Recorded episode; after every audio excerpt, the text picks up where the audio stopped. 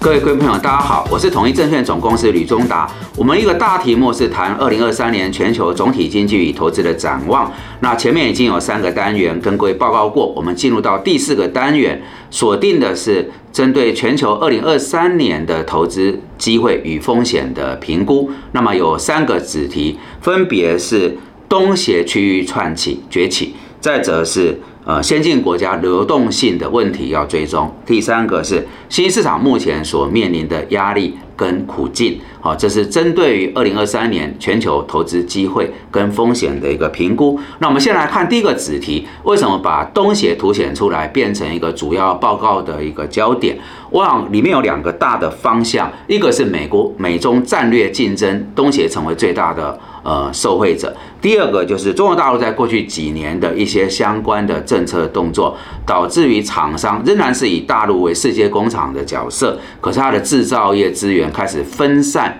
啊，去布局。这当中很明显的是往这个印尼、印度哈，还有越南等这些国家来集中。所以，我们把东协认定为二零二三年在全球的投资机会里面能见度最高。投资起来胜算也比较条件好的一个区域，但是各位呃闺蜜朋友，如果你想做定时定额哦，所谓的纯股的话，锁定在中期以上比较呃拉长时间而言，我认为东协也颇有可为哦，因为美中的战略博弈竞争，至少在美国的国家安全报告，它是用十年来看，中方已经成为美方最大的战略对手，那你可以想见啊，呃未来。很多这个美对中的打压，大概都要强烈争取东协。我们之前有带到，对美而言，呃，如果我要主张南海是公海的自由航行，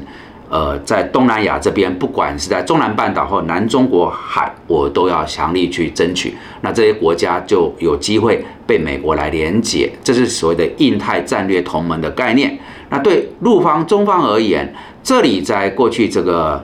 几百年、几千年哈，有中国历史以来的这一段啊，其实一直都是被呃呃中国历朝历代啊当成是他国力的延伸，特别在明清至今的这个部分哈，呃以前就是东协这些国家去北京朝贡，那北京呃就是对他施予这个一些呃优惠啊等等啊，这是在已经几百年，所以对于呃。大陆的执政当局而言，我们过去的中华帝国到现在的中共中央，应该就是把这个东南亚当成他国力的延展，他也会全力拉拢。那我们一直含着逻辑，只要东南亚国家他的思路是清楚，他不选边，美跟中来拉拢我，我都来跟你合作，他就是左右逢源。好，那跟着因为美中的战略竞争受惠，好水涨船高。好，那这是第一个大方向。第二个方向就是。大陆的这些相关的举措，这里面包含共同富裕啊，那财富的重新分配，还有拉闸限电，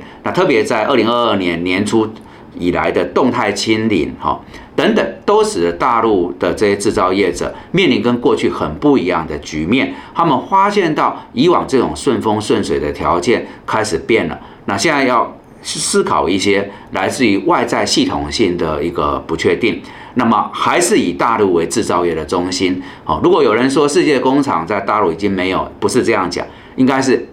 中国大陆还是世界工厂，但是厂商开始分散布局，资源几乎都集中到东协去。所以在美中的战略博弈最大的受惠，还有中国大陆的结构转型。政策的使然所造成环境的转变，这两个大方向是我们认为，不管是在二零二三年，或是在中期以上，东协会成为各位能见度最高、投资起来最有胜算的一个区块。好，那我们再更为收敛一点，二零二二年，呃，整个亚洲几乎是普遍股市承压，但是有三个明星，分别是印尼、印度跟新加坡。那逻辑我很快简化带出来，制造业就是。呃，印尼跟印度金融业就是新加坡，好，因为我刚刚提到厂商开始分散了，它从中国大陆呃这个松动往东协国家锁定的就是在印尼、印度。那当然还有原物料的一个崛起，还有这个印尼总统佐科威跟呃印度总理莫迪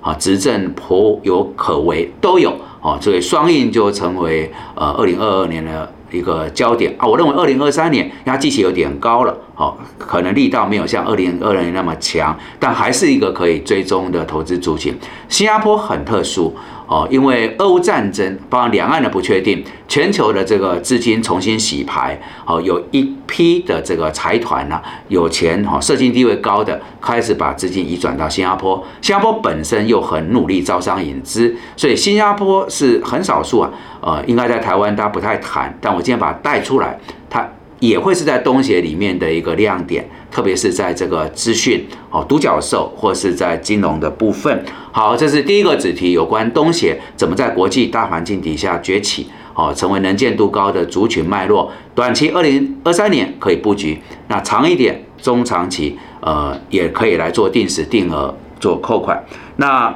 再过来，我们要针对的是第二个主题，就是现进国家的流动性。我想有个人的见解，也有大型金控。呃的一个经济调研的意见，全部把它融合起来，我把它整理如下。呃，在二零二二年的到了年底，我们发现有一个部分就是先进国家流动性的风险在提升当中。那怎么看呢？先从最大方向，全球的 G10 前十大经济体里面，大概目前展望，除了美国和加拿大比较 OK 以外，其他八个经济体都不理想。这是比较特殊的，过往不太会这样，所以对经营前景会比较审慎一点。然后二零二二年还有一个情况也很特别，就是过去我们认为股票不好，去买债券就 OK，但是二零二二年你发现股票跟债券它都下来，债券在某些债种它的跌幅还超过股票。那为什么跟各位谈这个事呢？因为你股债双跌的话，就造成很多金融机构的投资部位。就严重的损失，所以我们今天在谈这个流动性风险，就这样跑出来的。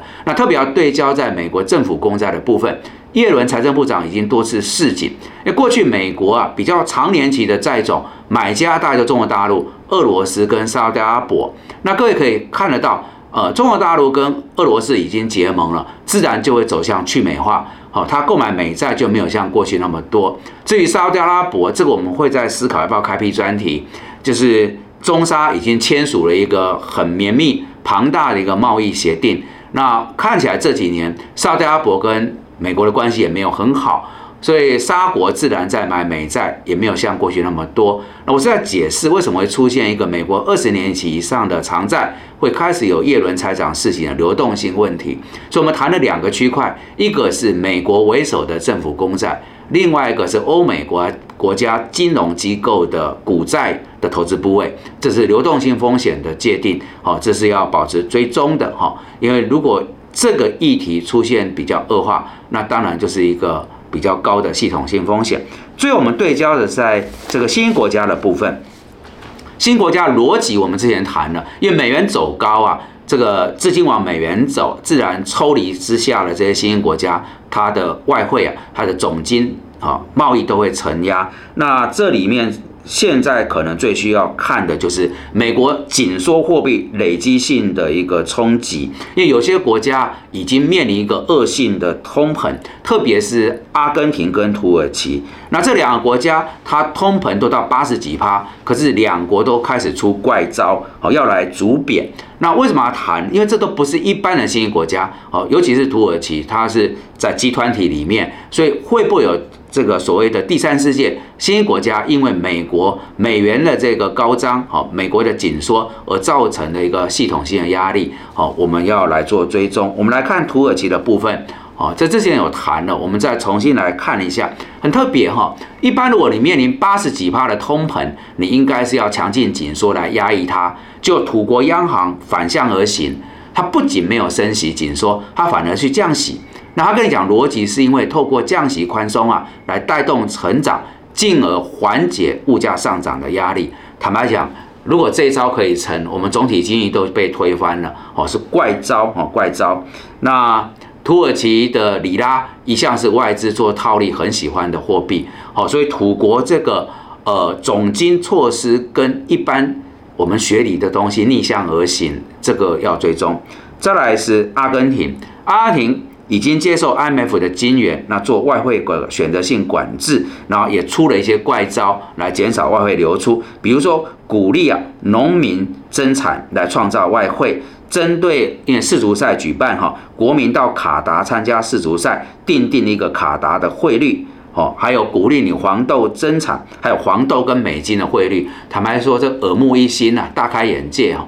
好像没有国家是这样在弄外汇的定价的，所以我把总评细节比较多，大的结构就是有些国家在面临美国紧缩，哦，它的这个通膨高涨，那外汇哈汇价重创，开始出了一些怪招，那因为都不是一般的经济体，哦，都是在新兴国家里面比较重量级的。经济体，所以有关于第三世界新兴市场在面临这个环境底下，它的压力跟它目前的苦境有没有可能演化成系统性风险，也是各位要追踪的。那我收尾了，如果有考虑到现国家流动性或新兴国呃国家所面临的压力，要摆一个能见度比较高，买起来比较安稳，好睡得好觉，还是回到第一个主题，就是以这个。东协国家为首，你可以挑选区域型基金，或是这个单一国家基金，也可以锁定台湾所谓的东协概念股来做一个追踪跟布局。好的，以上是我们为各位所准备的内容。